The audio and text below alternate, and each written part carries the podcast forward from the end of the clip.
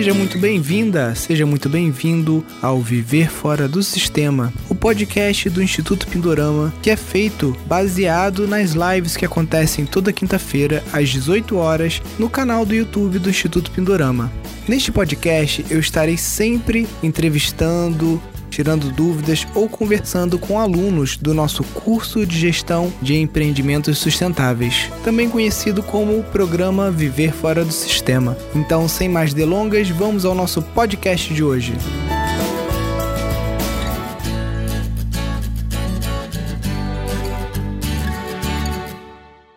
Pessoal, então na live de hoje a gente vai conversar um pouquinho com o Gilberto Machado.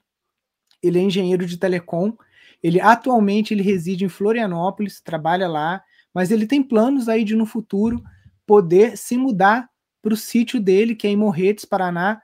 Hoje o, pa, o, pai dele, que tem 71 anos, que acaba que segura as pontas lá, fica mais presente no sítio, né? Já vi que o pai dele é meio parecido com o meu. O meu tem 78 anos e dá canseira na molecada aqui, porque tem um, um vigor físico, né? Daquelas pessoas que foram criadas na roça, que tem uma memória muscular, né? E um condicionamento que a gente quer urbano, nerd como eu, assim, já tem um pouco mais de dificuldade, né? Mas, enfim. E aí a gente vai estar tá conversando. O Gilberto, até quero agradecer ele antecipadamente, que ele aceitou um convite meu de última hora aqui, porque a pessoa que seria hoje acabou é, desmarcando o compromisso, e eu tive que caçar algum dos alunos aqui rapidinho para participar aqui dessa live e manter o meu compromisso com vocês de toda quinta-feira estar tá aqui, né, falando sobre isso e discutindo, vendo as melhores formas. E aí o Gilberto topou e eu vou chamar ele agora aqui para a gente começar a nossa live. Opa, irmão, tudo bem? Beleza, Nilson, tudo jóia? Tudo na paz. Isso aí, agradeço o convite aí, poder participar, compartilhar aí com a, com a grande rede Pindorama, né? É, multiplicar aí os, a nossa revolução da permacultura, né? Com certeza, Gilberto. Eu queria te pedir, você me mandou um áudio mais ou menos contando o histórico, assim, eu queria te pedir para você começar é, a live falando por que, que você comprou o sítio, né? O que, que te motivou, quando que você comprou, é, é. enfim, até se você puder falar, ah, tive que juntar dinheiro tanto tempo para comprar esse sítio, ou foi uma herança, por exemplo, ah, ganhei uma herança de, um, de algum parente. Conta um pouquinho, situa um pouquinho nosso público sobre esses seus passos aí com o sítio. Beleza, Nilson. É, como você já mesmo citou, é, eu moro aqui em Floripa, é, a gente comprou esse sítio há seis anos, desde sempre, né? Desde que eu me mudei a Floripa há 14 anos, a gente já vem nessa migração aí de buscar autonomia, é, ter mais contato com a natureza e é, no conhecimento e no aprendizado a gente percebeu aí que realmente é a terra, o cuidado com a terra é o grande trunfo, né? E aí, há seis anos atrás, eu e meu pai, a gente conseguiu comprar um sítio, é, um dinheiro que entrou para a gente é, de uma, uma dívida de banco que ele, o banco tinha com a gente, e a gente conseguiu comprar esse sítio é, em Morretes. É, a gente buscou muito essa questão mesmo da, de uma natureza preservada, de um lugar aí conservado, para a gente poder aí utilizar essas práticas de agrofloresta, permacultura, e desde então a gente vem caminhando aí nesse rumo, é, nessa jornada incansável, né? Que o que não falta é coisa para fazer. Mas a gente vai nessa, nessa pegada aí forte. Meu pai, como você mesmo disse, é um, é um vamos dizer, um senhor que dá câncer e na maioria dos jovenzinhos aí, os bombadinhos que chegam lá não dão conta, perde arrego, já reclama dos mosquitos e o velho tá lá, monstro. Então, é, a gente em família, trabalhe junto, e é muito gostoso esse, esse poder estar tá em família, né? Enquanto podemos, né? Estar próximo aí dos pais, e é, aí, enfim, nesse meio tempo, atualmente eu trabalho é, no mercado corporativo, eu sou engenheiro de telecomunicações, trabalho para uma grande empresa e uma grande companhia, e é, já venho nesse processo de migração, já estou é, muito próximo aí de sair, já, já de ter essa segurança aí para poder é, sair de forma consciente, né? De forma é, que eu consiga, de alguma forma, capitalizar junto ao sítio. E eu estou há 10 anos nesse mercado, então é, tenho uma, uma graninha legal aí para poder investir, para poder dar um início aí nesse investimento. E várias ideias, já vários planejamentos, é, muito é, em contato aí com o Pindorama, né?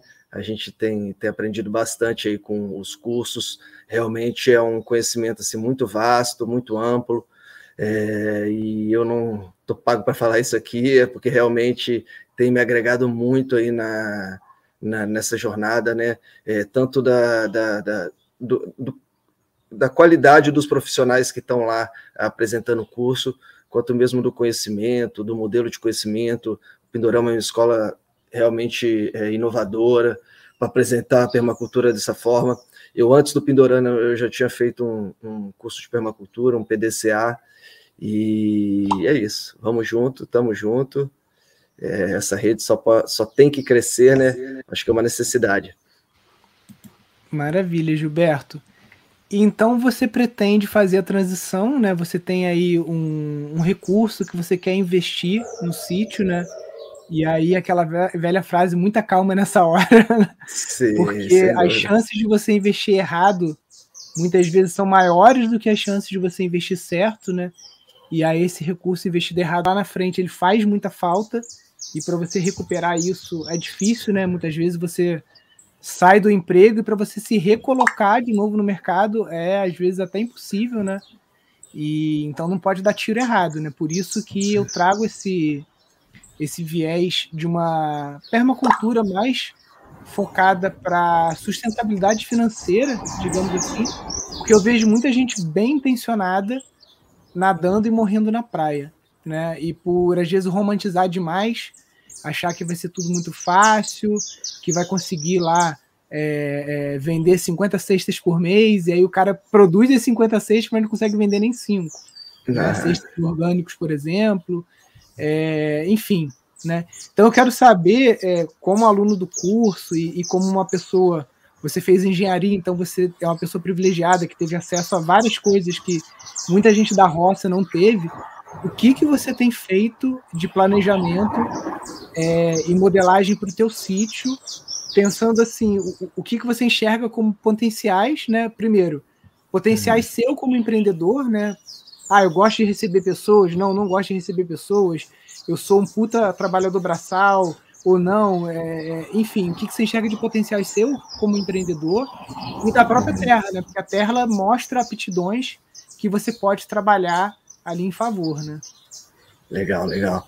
É, então, Nilson, é, a gente, dentro desse, desse conhecimento do Pindorama, né, ele tem nos ajudado a embasar bastante, até mesmo é, a elaborar um Canva de forma organizada, e eu sempre fui muito da operação, é, no sentido de estar tá presente na operação, estar tá lá na bananeira cortando, estar, tá, enfim, desenvolvendo todos os fluxos.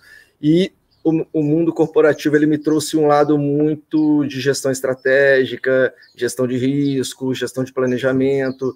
É, é eu sou especialista em projetos, então a gente, é, o, o meu objetivo realmente é atrelar esse mundo da gestão de forma bem eficiente, efetiva para esse mundo da agrofloresta, é, da, da, permacultura, sempre é, respeitando aí o, os princípios básicos aí de convívio com todos os seres aí da natureza, é, que é o princípio maior, né, que, é, que eu acho que a gente está é, aqui, né, no fim, é, todos queremos aí produzir essa abundância para ter para todo mundo, né, e eu tenho uma experiência social também muito legal aqui em Floripa. É, eu, junto com um time aí há, há, seis anos atrás, a gente desenvolveu o Banco de Tempo de Florianópolis, que tem tudo a ver com a permacultura, que é um sistema de trocas, que você troca é, serviços e talentos por tempo. Então, é, isso também é, gera uma rede muito grande de engajamento. Então, eu pretendo, de alguma forma, aí, mobilizar é, essa energia da permacultura para essa rede de trocas. É, inicialmente, é, a gente sabe que são sistemas é, competi não competitivos, né, mas em transição, né, a gente tem o sistema capitalista e um sistema é, de economias compartilhadas, então é, tentar unir esses dois mundos aí é, de forma que eu possa, enfim, sobreviver aí nesse, nesse mundão aí que também não tá, não tá barato, né? Com uma gasolina a seis reais, a gente ainda, eu particularmente não consegui ainda autonomia veicular, então é, para os demais outros é, recursos aí, eu, eu, pretendo, enfim, é, gerar essa caminhada. É, então você tem já um, um, uma série de aptidões né, na área de tecnologia, né? Você está usando isso para construir ferramentas, né? O banco de horas com certeza é uma ferramenta que a permacultura aí usa e pode ser uma coisa tão simples como um caderno ou um mural na portaria de um prédio, de um condomínio, onde as pessoas podem fazer trocas e, e permutas, como podem ter sistemas complexos, como aplicativos e, e, sites, né, que ajudam as pessoas a fazerem trocas que não sejam só bilaterais, né, porque às vezes você vai dar uma coisa para uma pessoa ou vai prestar um serviço, mas ela não tem um serviço para te oferecer, você quer um de outra pessoa, né. Justamente. Interessante. É, é, justamente isso que o Banco de Tempo ele criou. É um banco de talentos. Então a gente trata os serviços, os produtos como talentos e a moeda é a hora, né? Nada mais horizontal do que o tempo de cada um, né? E a gente consegue equivaler a hora do médico para a hora do lixeiro, ou seja, um sistema muito mais horizontal. A gente gera muito mais também é, é, possibilidades às pessoas, né, de terem é, acesso a determinados recursos que com o sistema financeiro elas não conseguiriam, né? E no fim é, é a gente compartilhar a sua abundância, né? Então acho que é, o objetivo aqui do, do, do, Pindorama, da permacultura, é realmente essas, é, esses temas que funcionem, que permaneçam e que sejam abundantes, né? E nada e, to, e, e isso, Nilson, eu, eu tenho percebido que vem muito do empoderamento pessoal de cada um. As pessoas se descobrindo, esse ser, esse, essa luz é, se empoderando, automaticamente isso vai crescendo, isso vai se desenvolvendo, né? E aí é, essa abundância vai sendo compartilhada e a gente vai conseguindo aí, enfim, gerar acesso a todo mundo, um mundo melhor, que eu acho que é, um, é uma missão, acho que de vida aí para poder cumprir. Com certeza, né? E nesse, nessa tua transição para lá, o que, que você enxerga assim de atividades que você consiga fazer, digamos assim, no primeiro ano, algumas que talvez levem quatro, cinco anos, por exemplo. Se você quer trabalhar com hospedagem, você não vai construir, sei lá, dormitórios ou chalés assim tão rápido, né? Então, sim, o que, que você enxerga nesses primeiros anos seus de colocando os uhum. dois pés lá dentro? É, a, a, curto prazo, né, um planejamento a curto prazo é, para gerar receita, a gente já é, tem a marca do sítio, né, o Raízes.floresta, e a gente é, vai desenvolver alguns produtos agroflorestais, então a gente já tem bastante jussara lá no sítio, a gente já produz jussara, já tem o um maquinário ali para poder é, trabalhar, manufaturar ele, é, ainda falta é, melhorar uma agroindústriazinha, então esse seria um, um, um, elemento ali a curto prazo, de acordo com safras é, que já estão por vir, é, banana, a gente tem mais de 2 mil pés de banana, então a gente consegue também ter uma produção de banana ali recorrente, que também já daria para poder gerar algum valor agregado. Isso a curto prazo, mas isso não, não vai ser necessariamente o nosso carro-chefe, né? A gente tem um potencial de ecoturismo muito grande lá no sítio. A gente está numa área de floresta primária, é uma floresta altamente preservada. Eu já avistei arpia é, lá, que é uma ave que está em extinção, que é uma águia extremamente grande enfim, é, fora a diversidade de saíras, é, jacu, é, todo tipo de pássaro colorido que você imaginar lá tem. Então, é, a ideia inicial é a gente já, eu botando o pé no sítio, eu já tenho um planejamento mensal, semestral e anual, no sentido de a gente vai gerar uma reforma na casa hoje para poder é, gerar alojamentos. Então, para poder receber esse público do, do birdwatching, que é um público que é, a gente pretende captar aí mais é, um público lá fora, né? Então, isso é até algumas dúvidas que a gente que eu ainda tenho, no sentido de como buscar esse público é, no exterior, de como captar esse público, mas enfim, esse é um objetivo. A gente já tem contato com algumas agências de turismo ali também, para poder é, capitanear, porque é um, é um mercado bastante crescente, né? Se você vê aí nas pesquisas do, do, do Google, é, de cliques aí, o Birdwatch, ele, ele realmente ele, ele tem uma procura muito grande, então, é, e é um, e assim, né, a gente está falando de moeda estrangeira também, trazer o, o dinheiro dos gringos para cá de forma limpa, é, um turismo ecológico, sustentável, Então, inicialmente, é, a gente vai é, gerar essa reforma, a gente pretende aí, em dois, três meses aí, concluir essa reforma com os alojamentos e com essa pequena agroindústriazinha, já para poder gerar essa movimentação de receita aí nesse primeiro, primeiro fluxo.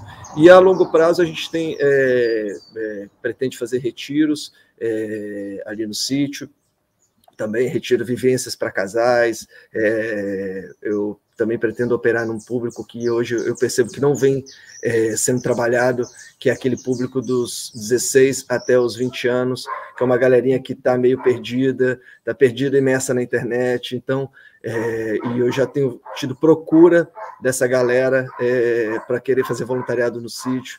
Então, assim, é, tentar trazer essa galera também, resgatar um pouco esse, esse público que ninguém está trabalhando e realmente é um público que precisa ser trabalhado, né?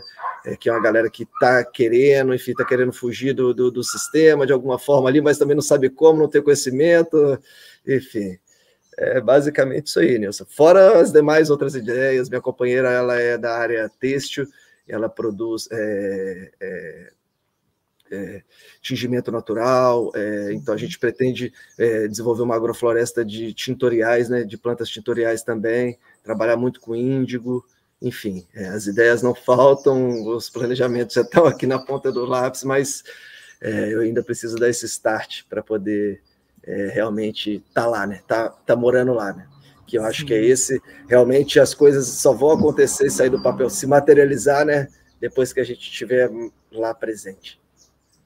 A Marlita pedindo aqui de novo teu Instagram, tô botando aqui, ó, raízes.floresta é o Instagram do sítio, que segundo o Gilberto está meio devagar ainda, mas aí a partir de hoje ele vai começar a movimentar mais, nem que seja, pai, manda umas fotos do que você está fazendo aí pelo WhatsApp para eu atualizar lá o, o Instagram. Sobre o que você falou, Gilberto, então, Birdwatch, né? A gente tem um vizinho aqui que trabalha só com isso, ele tem pousada e tudo mais. E é uma rede que é construída ao longo de anos, porque as, os grupos locais, na, ele, por exemplo, tem um contato muito forte com a Alemanha, né? Então é uma coisa de, quase que de, de as bocadas boas, digamos assim, é um networking meio que offline ainda, entendeu? É um networking que você consegue, às vezes, até tendo que fazer contato com pessoas que moram no país, né? Tanto através de agências, né? Como de outras formas também. Mas uma vez que os grupos passam a conhecer o teu espaço e recomendam, aí o boca a boca ainda, ainda funciona. Lógico que você pode colocar uma experiência cadastrada no Airbnb, né? Airbnb experiência.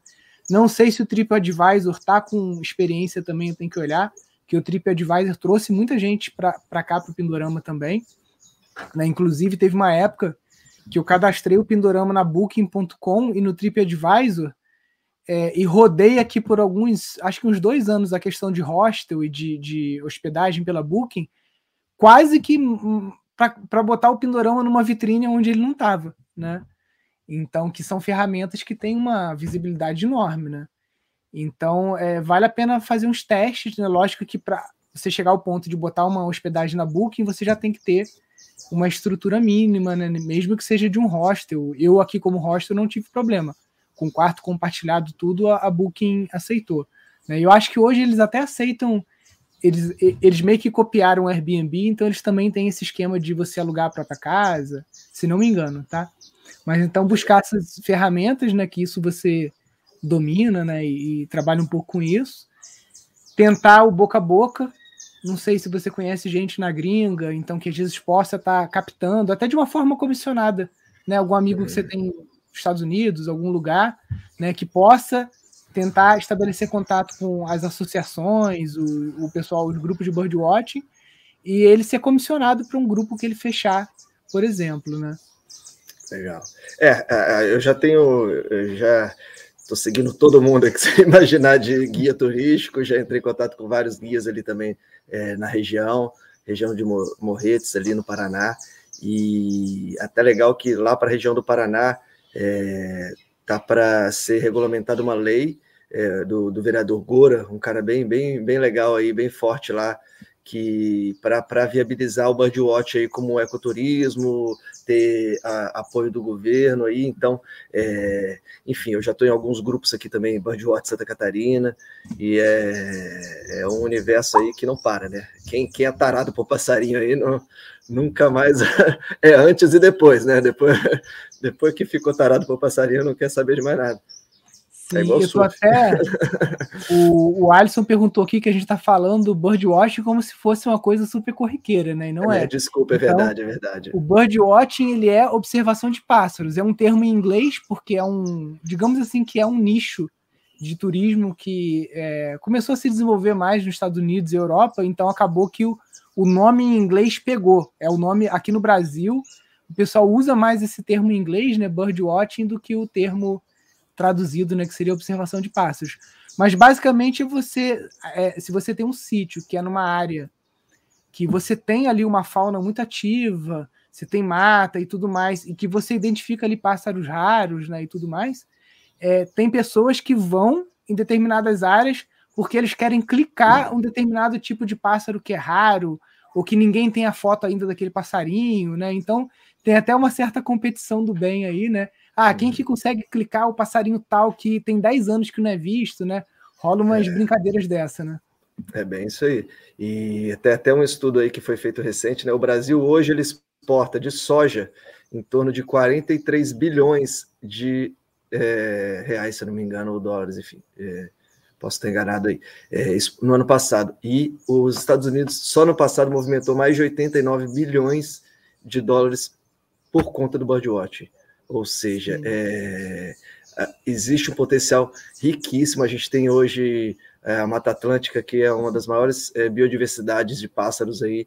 Então a gente consegue realmente ter é, é, muitas possibilidades. Os gringos realmente eles gostam, eles investem, pagam em dólar e é o que você falou. Tira uma fotinha ali já já já pagou ali, já, já fez a bagagem, já pode ir embora para casa. E é isso, mas é, fora o birdwatch, né?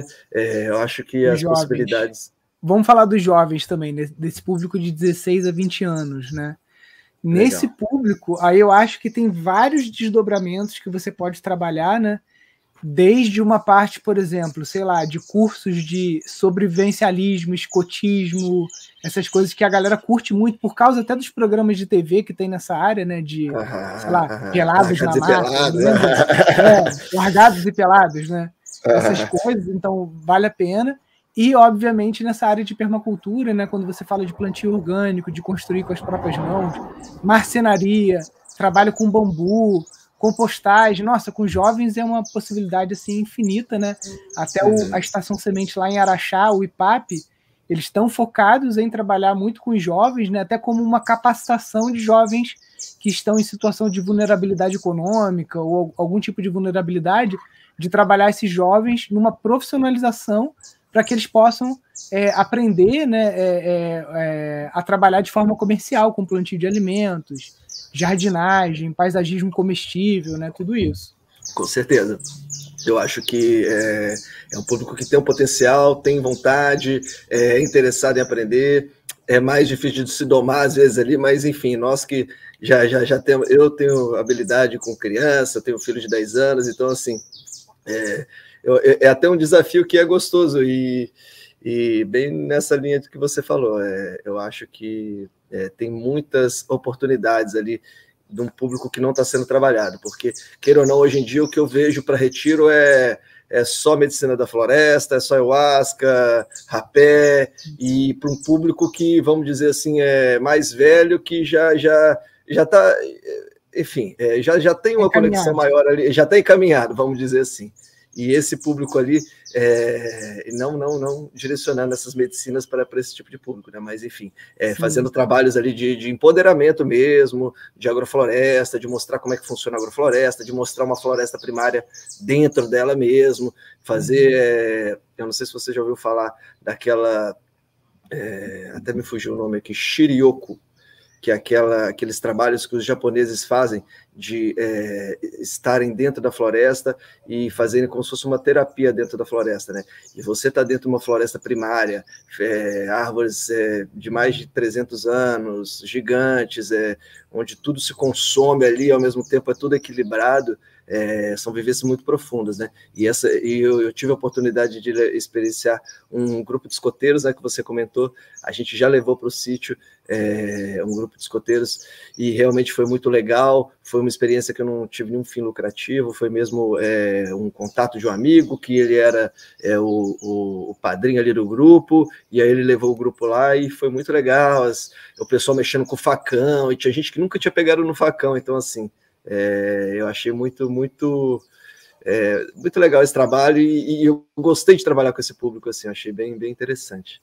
Sim. É, esse termo que você falou, acho que se não me engano, a tradução que o pessoal está usando no Brasil é banho de floresta. Banho de floresta, é, é, isso, aí, é. é isso aí. E é bem. Sabe que foi uma das coisas que me motivou a mudar aqui para o sítio, né? Porque eu, como eu já falei, até outro dia eu estava brincando lá com no Instagram, né?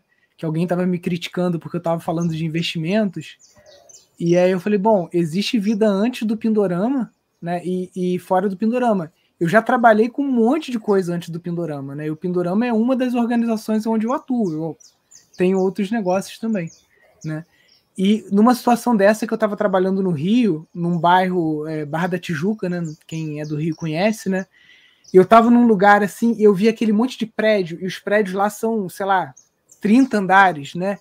Eu olhava e falei, cara, olha só, aqui, sei lá, num raio de 300 metros de mim, tem, sei lá, milhares e milhares e milhares de pessoas que estão igual idiota olhando para televisão, só na corrida dos ratos, pensando em trabalho, consumismo, comprar carro do ano e não sei o quê. E mal ou bem, são milhões e milhares de pessoas pensando coisas muito parecidas, né? Então, uhum. imagina que você está num ambiente que tem um monte de antena ali, né? É, transmitindo um monte de coisa. E aí, quando eu vinha final de semana aqui para o sítio, aqui, eu estava rodeado de árvores, como você falou, árvores centenárias, árvores de tudo. E a energia que essas árvores emanam, acreditem ou não, né, é completamente diferente de quando você está rodeado de um monte de pessoa que não, estou nem julgando, o cara está correndo atrás dele ali, né, mas está meio que ali naquela corrida do, do dia a dia e sendo imputado na cabeça dele um monte de ideia de, de consumismo só pelo consumo, né? É. Então, é, esse banho de floresta é uma coisa que foi o que me motivou a, a, a vir aqui para o sítio, né? Estar rodeado não de milhares e milhares de pessoas, mas de milhares e milhares de árvores, animais, insetos, né? Com certeza. É, é uma terapia mesmo para que já é comprovado, né? Os estudos no Japão, eles, enfim, já são comprovados de que melhora a questão da, da, produtividade, a saúde mental das pessoas, é, realmente é, é e, e, já existe uma procura de um público é, empresarial, de diretores é, que fazem esse trabalho de imersão nesse tipo de ambiente, é, muito também com, com a questão da biomimética, né, que é aquela questão de, é, enfim, de, de gerar soluções através de, da, da natureza, né?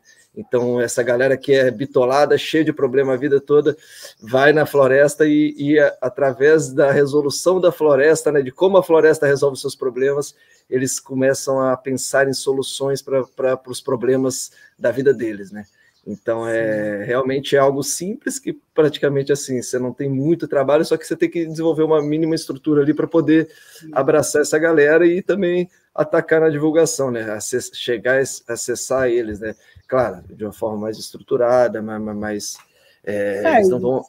E nem sempre você vai querer abraçar todo mundo, né? Por exemplo, uma é, vez a gente é. recebeu um e-mail da Coca-Cola falando assim: ah, a gente queria fazer uma confraternização de fim de ano, são 40 funcionários, a gente precisa de 40 suítes com banheiro. Falei assim, olha, acho que vocês estão mandando mensagem para o lugar errado.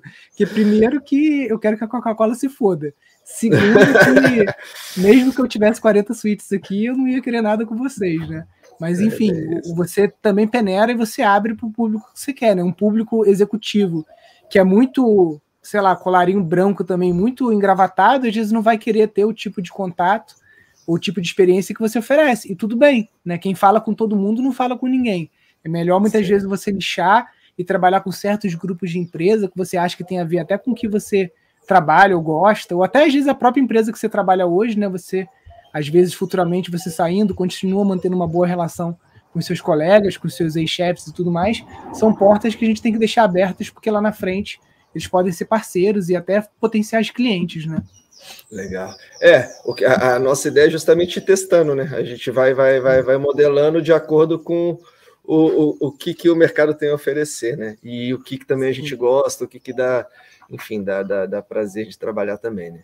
Que é, mas é importante, Gilberto, porque muitas vezes, se você dispersa demais, nessa fase sua que você falou, a gente vai tentando, de você queimar muito dinheiro nos testes, nos MVPs, é. entendeu? Entendi. E aí, quando você vê, você está com as duas pernas quebradas. Então, é, não dá para pulverizar demais. E uma coisa que eu sempre falo e vou continuar repetindo aqui, por mais que me ache repetitivo. A regra do 80-20 no sítio, Pareto, né? É, 20% das ações que você faz trazem 80% dos rendimentos, é serviço. Né? E você, ainda bem, está falando bastante de serviço aqui, está falando até menos de produto. Você falou, ah, a gente tem agrofloresta, a gente quer trabalhar agrofloresta com finalidade de, de gerar é, tintas naturais, tingimento de tecidos e também produção de alimentos. Mas a gente não está só pensando em produto, a gente está pensando em serviço. E aí a gente tem é Birdwatch, trabalho com jovens e tudo mais. Mas tenta, primeiro, validar essas, esses protótipos de serviço que você quer, gastando o mínimo possível, tá? É, sem criar megas estruturas, é, às vezes elefantes brancos, para você fazer um serviço que depois você fala, puta, cara, não, não rolou. Tipo, sei lá, você investir em fazer 10 plataformas em árvore com placa solar, conexão USB para os caras do Birdwatch conseguir carregar o, a câmera e tudo mais. E aí o Birdwatch não vira e tu gastou lá uma grana fazendo 10 plataformas de, ou mirantes de, de observação. Então, testa pequeno sempre e é, tenta validar isso é, é, primeiro com amigos, familiares. Só que a gente só valida um serviço do, do momento que alguém tira de verdade dinheiro do bolso e paga a gente por aquele serviço. Então você pode testar primeiro com os amigos e tudo mais, mas você tem que conseguir fazer uma primeira venda do serviço para você falar, pô, beleza, teve um maluco que me pagou para vir aqui tirar foto de passarinho, então não tô tão, tão maluco assim. Com certeza, com certeza. Poxa, dicas valiosíssimas, porque realmente é isso, né? A gente fica. É tanta ideia, mas é tanta ideia que para se perder e para queimar dinheiro à toa, é, que é um recurso que não tá fácil né, para ninguém. Então, realmente, é, essa, essa importância de validar esse, esse produto mínimo aí, né? É, é eu acho que é o caminho. Muito legal, Sim. muito legal. É, e outro, outro risco também, né, que, que existem várias situações, né? E aí, sem julgamento, que muitas vezes as pessoas, por algum tipo de inveja, sei lá, acabam julgando é, pessoas que conseguiram um sítio de uma forma mais fácil. Por exemplo, eu não comprei o sítio, eu herdei, né? Graça de Deus, para quem acredita, ou sei lá, é simplesmente uma, uma coincidência do destino né? Você conseguiu ganhar uma causa contra um banco, alguma coisa, e também conseguiu comprar o sítio. E eu tenho alunos que trabalharam muito tempo no mercado financeiro, ou trabalharam em multinacionais, ou empresas, ou venderam o seu negócio, e aí tem uma pilha de dinheiro lá que está guardada e que vai e que esse dinheiro, vamos colocar aqui, sei lá, tem, eu comecei aqui no sítio, eu tinha 40 mil reais. Pode parecer muito para alguns, pouco para outros. Tem alunos nossos que já me falaram, Nilson, eu tenho um milhão de reais guardado para investir no sítio. Tem alunos que falam, Nilson, eu tenho 3 milhões de reais para investir no sítio. Então, esses X reais, isso vai variar, sei lá, de 10 mil do cara que está devendo, que vai começar no sítio devendo e tendo que fazer a coisa girar, e do cara que tem um colchão de dinheiro. Mas em, em todas essas situações, é, a gente vai ter desafios diferentes. Por exemplo, o cara que tem um milhão de reais parado, um dos desafios dele vai ser, primeiro, que esse dinheiro não seja corroído pela inflação, uma vez que a inflação voltou a assombrar, né? Então, como que esse dinheiro está guardado, em que instrumento? Está rendendo 100% de CDI? Será que dá para botar em alguma coisa que rende 300%? Será que eu vou usar um milhão de reais de uma vez? Será que, sei lá, eu posso pegar 300 mil desse recurso e colocar num, num investimento de mais longo prazo, para daqui 5, 10 anos esses 300 tirar, ter virado 600? Então são coisas que você tem que. que são desafios, né? Tipo assim, desafio é aquela coisa, né? É, é o, a dor a, a, a, a dor boa. Do né? aprendizado tipo, ali. Problema, que, problema, que problema bom, né? Você ter um milhão de reais e ter que saber como proteger isso. Tem gente que vai começar no sítio muitas vezes devendo ou tendo que pegar um financiamento ou um capital com algum sócio ou os pais vão ajudar, né? E aí no caso, se você vai começar o, o sítio, o teu negócio com dinheiro dos outros ou dinheiro do banco, que é pior ainda, porque tem juros, né? Aí você tem que ser mais criterioso ainda no que, que você vai fazer, como que você vai gastar, como que esse dinheiro vai voltar para você, como que você vai pagar esse dinheiro, né? Porque como eu falei, as pessoas elas romantizam um pouco, é, ou romantizam até demais essa questão do sítio, e aí aquele ditado acaba se tornando uma realidade cada vez mais frequente, né? Que sítios são duas alegrias. Uma quando você compra e outra quando você vende. Você se livra. Cara, graças a Deus, esse negócio de sítio não é para mim, vendi, consegui vender mais caro do que eu comprei, maravilha, vou pegar esse dinheiro aqui agora, vou comprar um terreninho de 500 metros quadrados, que é o que eu dou conta, e vou morar numa casa, não vou morar em apartamento. Tem gente que vai chegar a essa conclusão. Tem gente que vai conseguir multiplicar né, o, uhum. tanto o investimento, como vai conseguir fazer o negócio crescer. Né? Então, é. tudo isso é uma equação que tem vários parâmetros, como eu te falei. Aptidão da terra.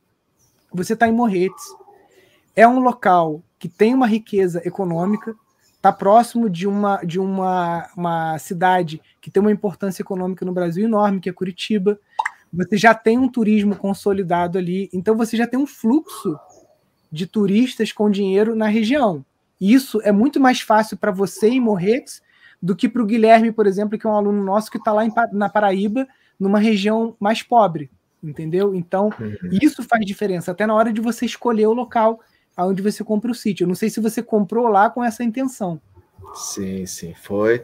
A gente já, já enxergava esse potencial turístico ali. O que a gente analisou basicamente foi essa questão mesmo de é, como é que era a, a, o, o, terreno em si, a, as oportunidades ali do terreno, as aptidões né, que você diz do terreno, é, como é que era o entorno do terreno, se o pessoal usava agrotóxico ou não, a gente pesou muito isso, a questão da preservação, então é, a gente tem é, um vale de cachoeiras que circunda o, o, sítio inteiro, e é um vale grande de cachoeiras, o nosso sítio se, se localiza no, no topo do, do morro, então assim, para cima da gente é só Parque Nacional, então a gente tá, é o último terreno da estrada, então a gente tem um, um, uma posição estratégica também bem legal é, nesse sentido, de, de, apesar de que a, a, dificuldade do acesso, às vezes, a gente tem que pesar ali, mas a gente, é, enfim, o trabalho na estrada é um trabalho constante, né? A gente acaba ver a minhas abelhas tudo voando aqui, voltando para casa, a hora de voltar para casa, anoitecendo. E a, a, gente tem essa aptidão é, muito grande, e a questão da água, né?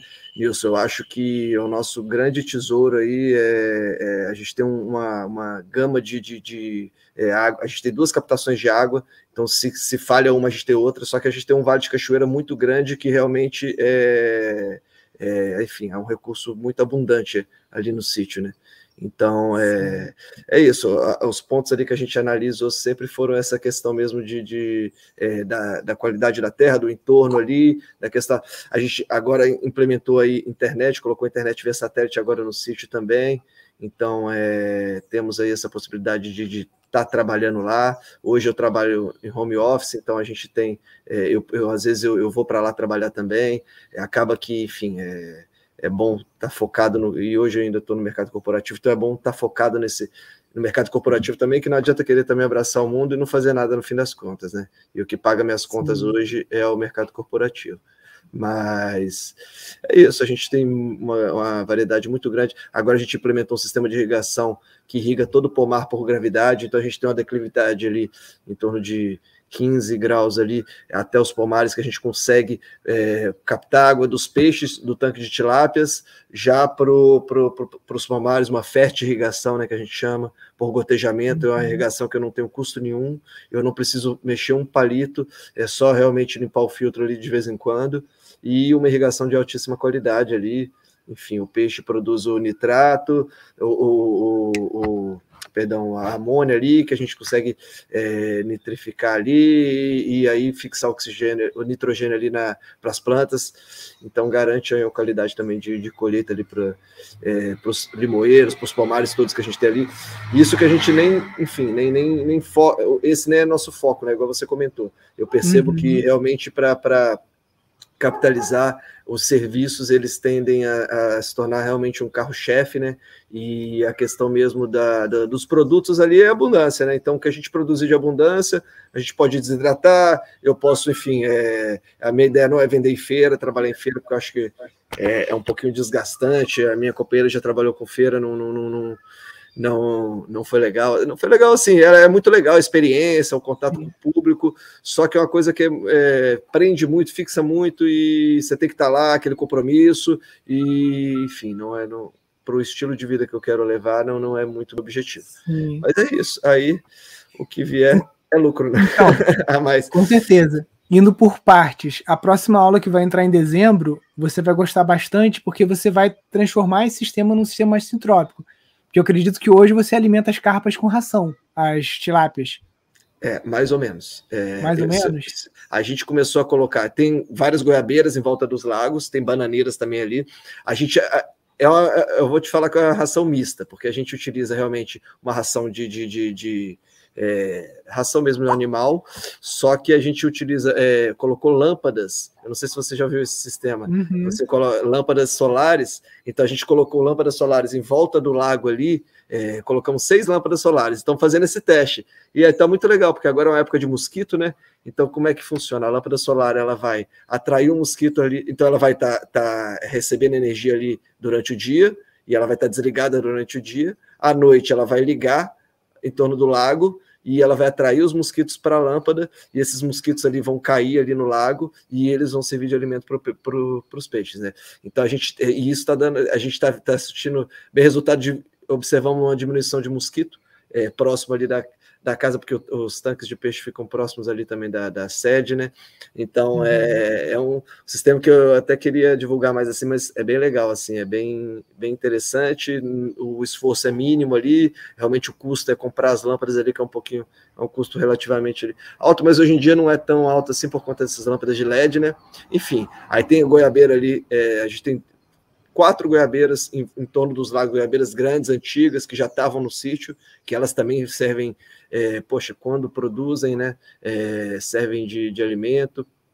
É isso, mas é, quero sim, quero participar, quero aprender mais, porque autonomia é o futuro, né, para tudo. Sim, tem muita coisa. Tem a lentilha d'água, né, que é uma planta aquática, que Olha. ela tem 43% de proteína, então ela é ótima para engordar peixe. Que e tem, tem, algas comestíveis também, que os professores é, Rafael e Rafaela, né? Eles vão estar tá trazendo para vocês. Então vem, vem bastante coisa boa aí para talvez você ter que reduzir essa ração aí a um décimo do que você usa, entendeu? Ou talvez é. até parar com ela, né? Que é o nosso é, objetivo é tentar criar um sistema sintrópico de aquicultura ecológica, né? Em que uhum. você não precise de ração, né? Lógico que você no sítio, você tem tempo, às vezes, de criar insetos, né, como tenébrios e coisas assim, larvas de mosca e outras coisas para você ou, ou fazer a sua própria ração, né? Ou, ou tá pensando numa cadeia produtiva diferente, primeiro, para o teu peixe ter ser orgânico, né? Orgânico não do ponto de vista de certificado, mas ele ser livre de resíduos, né? Porque a ração ela é de monocultura e são de milho, soja e outros componentes certo. que tem ali uma carga de agrotóxico, né? Então isso fica acumulado na, na gordura do peixe, né? E aí, a partir do momento que você consegue migrar para um sistema ecológico de criação de peixes, você vai ter um peixe livre de agrotóxico, né? Ainda mais você que está num lugar aí que não tem vizinho é, usando e que para cima de você é só área de preservação permanente, né? Você vai ter um peixe que é 100% limpo. É. Porra, vou querer sim, já, já vou botar na agenda aqui a aula, com certeza, porque é, eu acho que a permacultura preza muito por essa questão da autonomia, né? E, e no fim, o, o, eu não tenho nada a perder, né? De fazer essa migração, porque no fim eu vou comer bem, eu vou estar comendo comida de primeira, e, e, e é, esse é o grande objetivo, né? É, trazer autonomia para todos os sistemas para não ter que buscar de fora, porque o custo o custo nem é tão alto, vamos dizer assim, de uma ração. É, mas necessário, até porque a gente não tem uma produção para comercializar, né? A gente produz ali para a gente mesmo ali, de vez em quando ali pesca um peixinho, pesca e solte, ou mesmo eu não como carne, né? É, mas é, é, enfim, a gente é, de alguma forma ali o peixe ele tem, ele participa da cadeia, né? Alimentando ali os pomares ali através da fertirrigação e é isso. Então a gente tem muito plantio de consumo, banana é o que não falta lá a gente tem banana, mais de cinco tipos de banana diferentes, né? Banana roxa, banana pera, prata, caturra, é, ouro. Muito legal. Jaca também. Tem, tem. A gente tem pé de jaca da floresta lá. A gente achou dois pés de jaca no meio da floresta nativa, árvores assim, gigantes, centenárias. A jaca tá nascendo a, sei lá, 10 metros, 15 metros de altura lá, nem conseguimos pegar. Mas é bem, foi bem legal assim a, a descoberta. Assim você já tem uma perspectiva assim de em quanto tempo você pre pretende fazer essa transição? Se você vai fazer parcial, porque, por exemplo, como você tem home office, muitas vezes você pode também manter né, um trabalho part-time ou, ou às vezes até integral. Eu, eu cheguei a fazer isso quando eu trabalhava para a empresa onde eu trabalhava, de vir e continuar trabalhando remoto, né, por uns tempos, né, até conseguir finalmente largar o osso. Né? Nilson, então, é, eu pedi para ser demitido há dois meses. E eu estou uhum. vivendo esse processo agora, tá até um pouquinho angustiado aqui, porque realmente é, eu estou nesse processo de desligamento, é, a cabeça já está lá, eu já estou assim, é, o planejamento já está prontinho. Se eu for demitido hoje, amanhã eu já sei o que fazer. Então eu tô, eu tô nessa, nesse, nessa angústia aí, mas enfim, até quero movimentar mais as redes sociais do sítio, quero estar tá trabalhando mais essa divulgação. Eu, eu, tenho muito material que a gente faz. Toda vez que eu para o sítio, a gente registra muitos vídeos, fotos de bichos, enfim. É, então, é, para ontem, para ontem. o, o, propósito né, que a gente tem plantado é justamente nesse sentido de tudo vem da raiz, né? Então Sim. a gente, as coisas nascem da raiz, né? Então a gente quer realmente trazer esse conceito, essa, essa origem das coisas, né? A gente buscar mais a origem das coisas, de onde que vem, é, e muito dessa questão da floresta, né? A comunidade que a gente está lá inserido chama Comunidade da Floresta. O meu pai ele é o presidente da associação lá da comunidade. A gente tem feito também um trabalho que eu acho que envolve, é, a gente está revitalizando o centro de é, na verdade, era uma antiga escola que estamos reformando para transformar no posto de saúde e na sede da uhum. Então, é um tra... meu pai ele tem essa liderança muito forte sempre na vida dele. E aí ele já entrou lá no sítio, já virou presidente da associação, já construíram uma ponte lá, engajou todo mundo e construíram uma ponte para poder. É uma ponte que estava ficando velhinha ali para poder ficar boa. E e vamos aí nesse caminho, né? Ah, é isso, né? O teu pai, o teu pai é o político no bom sentido da palavra, né? Que é uma pessoa que atua. Que eu gosto de brincar de falar que eu não moro no Brasil, eu moro em Friburgo. A gente mora no município. Então, se a gente se preocupa menos com Brasília e se preocupa mais em ter um impacto positivo ali no nosso entorno imediato, se todo mundo fizesse isso, o planeta seria muito melhor, né? Com certeza, com certeza. A gente fica às vezes querendo buscar soluções lá fora, né? E primeiro a solução está dentro da gente, né? Depois a, a, solução ela vai se expandindo, essa abundância, esse, esse, essa energia, ela vai contagiando e vai movimentando e, e não tenho dúvida que a gente ainda é um grãozinho que que tá para, enfim, tomar corpo, cada vez mais tomando corpo pindorama aí, mostrando aí para todo mundo aí como é que faz, né? E vamos aprendendo junto, né? Só uma correção também, eu não quero dizer que a gente não tem aqui Cobra Brasília e nem não Ah, não, claro, claro, Até claro. Até pela primeira vez a gente tem uma deputada permacultora, que é a Cláudia Visoni, né, que faz parte da bancada ativista, então já temos permacultores infiltrados em Brasília, cuidado. É isso aí, é isso aí. Eu acho que a boa política, né, essa política realmente do fazer, do, do mobilizar o engajamento social ali, porque às vezes a gente fica querendo recorrer muito a Brasília, igual você falou. Claro, não podemos, enfim, ter, ter um posicionamento político correto, fora Bolsonaro sempre. Desculpa aí, mas enfim, é, eu acho que mais do que isso é a gente buscar esse primeiro esse empoderamento, depois esse engajamento do entorno, da rua, do bairro, porque isso aí vai, vai, vai ganhando força, as pessoas vão, vão se sentindo enfim, aptas, capacitadas, vão, vão gerando acesso às questões ali, e é igual você falou, aí depois trabalha numa hortinha comunitária ali, e aí depois de repente está produzindo terra, eles conseguem distribuir terra e por aí vai, né? É, eu acredito muito nessa revolução do ser e desse empoderamento social aí para a gente poder vencer e, e, alternar, né? Porque a gente também não adianta político, no fim das contas, na minha visão, não vai mudar muita coisa no Sim. sentido de que é uma corporocracia, né? A gente vive as corporações que ditam a, a política, né? Então, você não vai mudar as corporações. Então, se a gente conseguir fazer essa revolução de dentro para fora, da raiz, né? Como eu citei ali, eu acho que tende a, a acontecer. É legal estar tá acompanhando aqui a trajetória do Gilberto, né? Vamos ver se o chefe vai meter o pé na bunda dele logo ou não. Porra, tô implorando. E olha que o meu mercado, eu sou, eu sou engenheiro de telecomunicações, né? o meu mercado agora está simplesmente explodindo Sim. de oportunidades e tudo. E quando a gente realmente entende o nosso propósito na vida, né, a gente vê que não é dinheiro, né? Não é pelo dinheiro em si. O dinheiro é importante, a gente precisa gerar ele, o sistema é esse, a gente tem que gerar. Mas não é o dinheiro que vai nos fazer felizes, né? E é Sim. isso que se conhecer primeiro, né? É importante que a gente vai saber o norte, a direção que a gente vai seguir. Sim. E você já conseguiu fazer o, um canvas do sítio, assim, já, pelo menos, tipo assim, é, já. Os, os modelos de negócio você já com certeza, né? Ah, eu você mandou lá no rede? Até, passei, até, participei lá do, do, do, do, Fiquei na expectativa lá de, do, do prêmio lá que vocês Ah, sim, do edital. Do edital, uhum. do edital, do edital. Mandei o Canvas também, enfim. Não foi daquela sim. vez, mas já vi alguns pontos de melhoria ali, o que, que eu poderia agregar, e é isso, né? É fica o aprendizado e o modelo ali já uhum. para poder operar, né? Sim. Para quem não sabe do que, que o Gilberto está falando, é que a gente rodou nesse ano um edital a gente deu seis prêmios, né, de 10 mil até 5 mil reais para alunos que mandaram para a gente o projeto do sítio, né? Não só alunos, mas também bolsistas, né? Aí com nosso nossa participação também social, entre eles é, assentamentos do MST, né? Também foram contemplados. E vamos ver se ano que vem a gente consegue repetir o edital, quem sabe com mais premiações, né? Se Deus quiser, e a abundância continuar batendo a nossa porta aqui, a gente conseguir distribuir esses excedentes cada vez mais.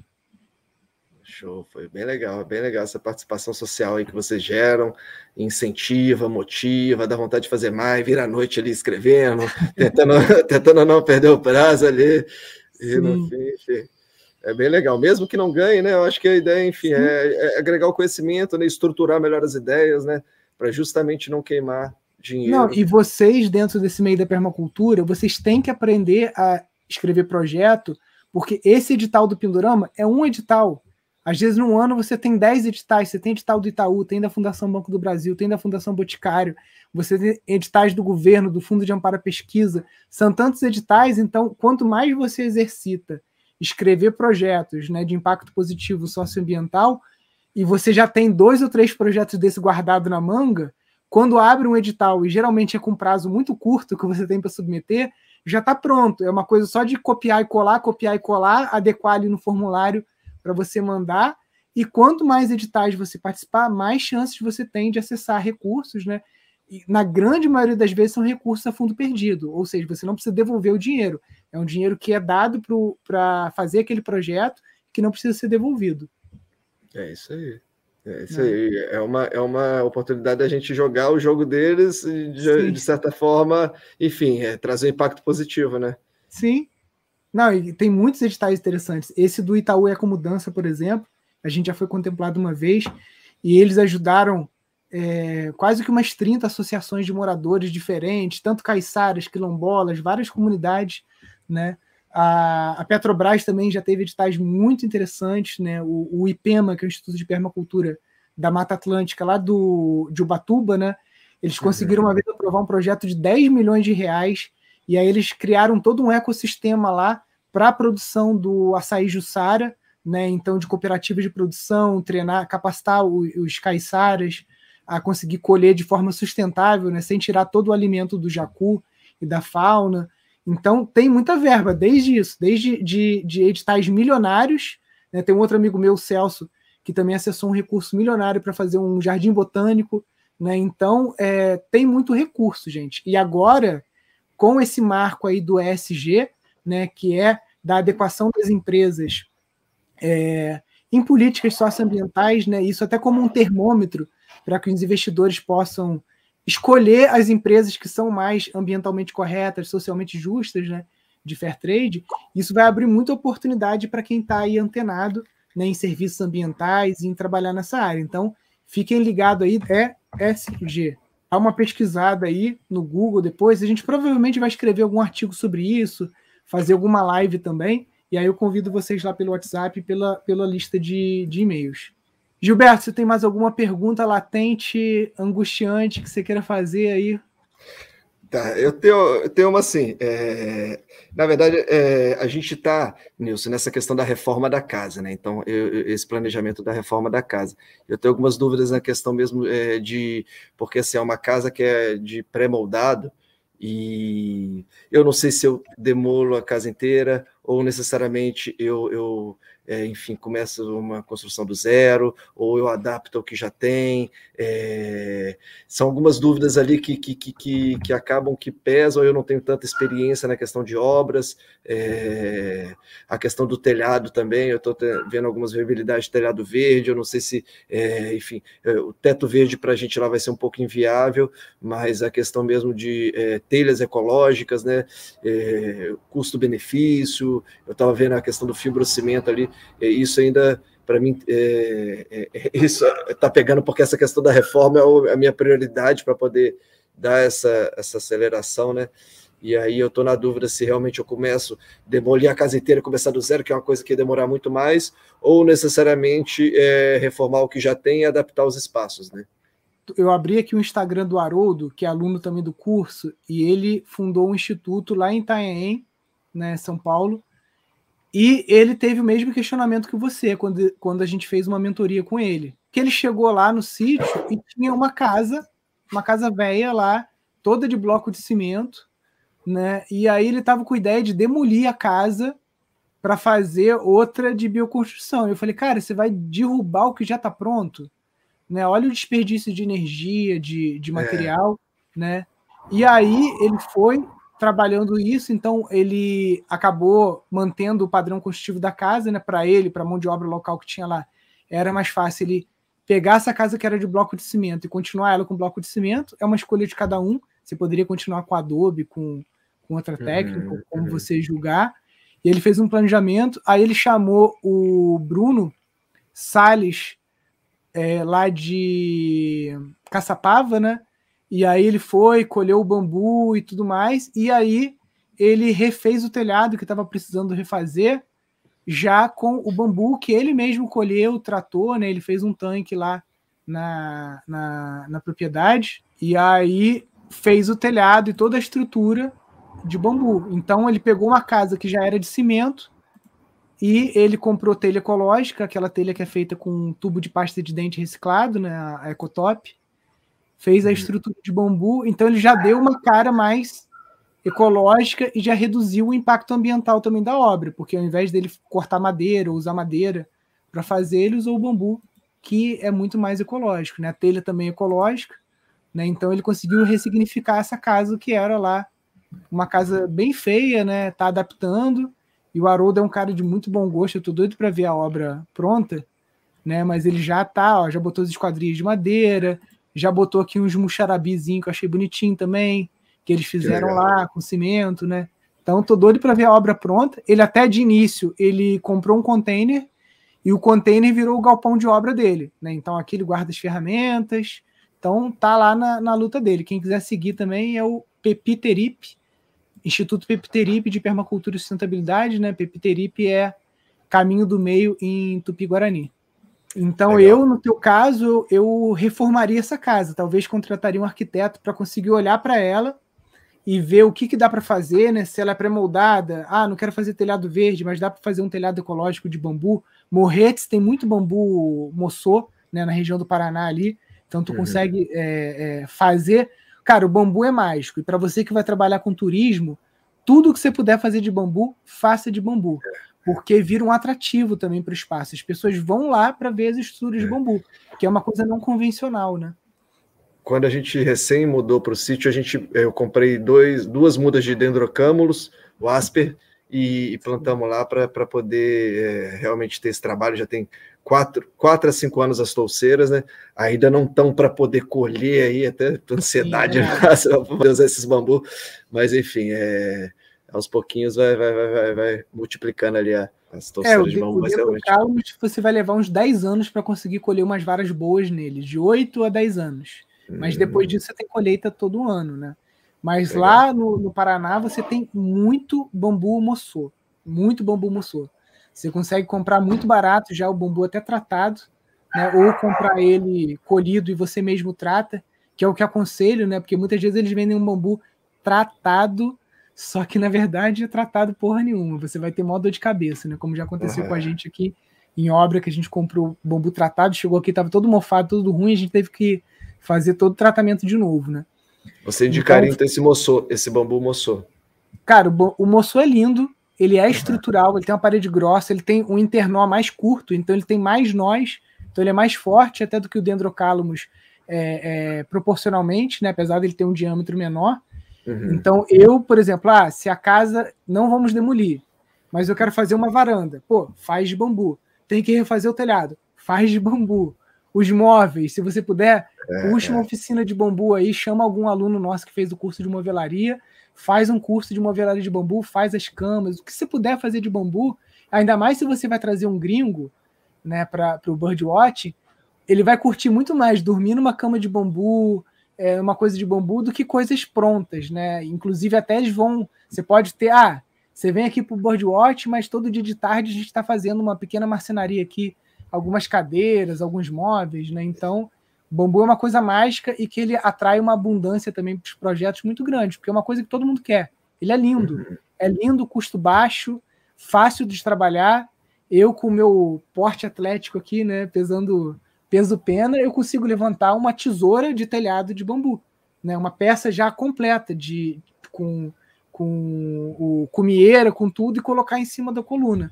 Eucalipto eu não conseguiria levantar nenhuma tora inteiro. O bambu eu consigo levantar uma tora de 6 metros. Então, é um material muito fácil de trabalhar, leve, né? E é o material do futuro, né? Legal, é isso. É, é, realmente tem bastante bambu lá, tem abundante. A gente já tinha pensado em que realmente os dormitórios em si, os móveis, a gente ia fazer tudo de bambu, dar essa, essa, esse toque de design aí é, mais rústico. Né? Balinês, né? né? Tailandês. É, é, é da flora. É, e as paredes. É, aí a minha dúvida era essa, então. até, até me clareando aí com você, talvez eu, eu, eu, eu utilize também alguma tinta de, de, de ecológica, de Sim. barro, enfim, para tirar essa cara. É. Eu não queria que ficasse essa cara muito, muito cimento. Cara, se ali, a parede é. for de cimento, você consegue emboçar ela com terra, tá?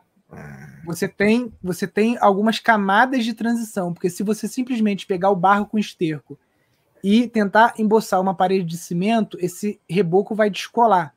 Só que se você fizer umas camadas de transição, que eu não vou lembrar de cabeça que é a ordem correta, mas eu sei que é, você vai fazer tipo assim, primeiro um chapisco, né, que é uhum. areia e cimento, depois uma pasta de cimento com cal ou cimento com areia, até você chegar numa. Isso tudo que eu tô falando são camadas de milímetro, um, dois milímetros. Né? Uhum. Então, chapisco, uma camada de, de cimento com cal, depois de cimento com terra, e aí você consegue vir com a camada de barro puro, né? Barro com esterco, com fibra.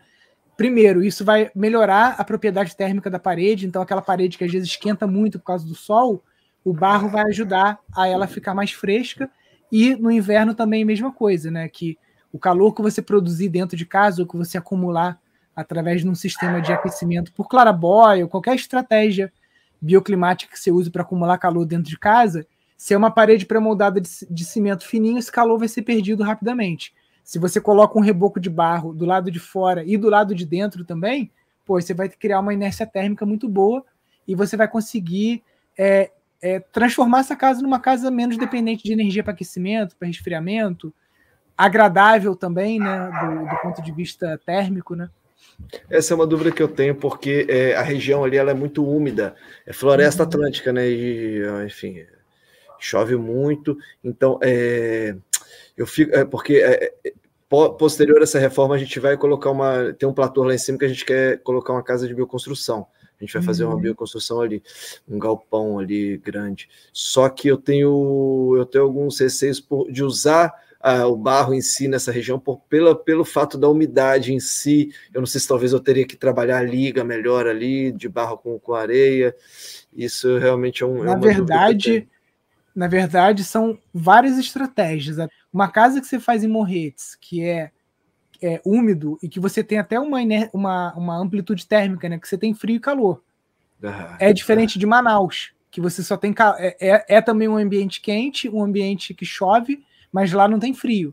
Você, você tem uhum. mais um desafio, né? Que você tem uma época do ano que esfria né, um é. pouco mais. Então, é, são estratégias, por exemplo. O ideal é você fazer essa casa elevada do chão, sob pilotis, não fazer ela hum. enterrada no chão ou com, com estruturas de pedra, porque por mais que você trabalhe, se você der um vacilo, pode subir umidade por capilaridade, né?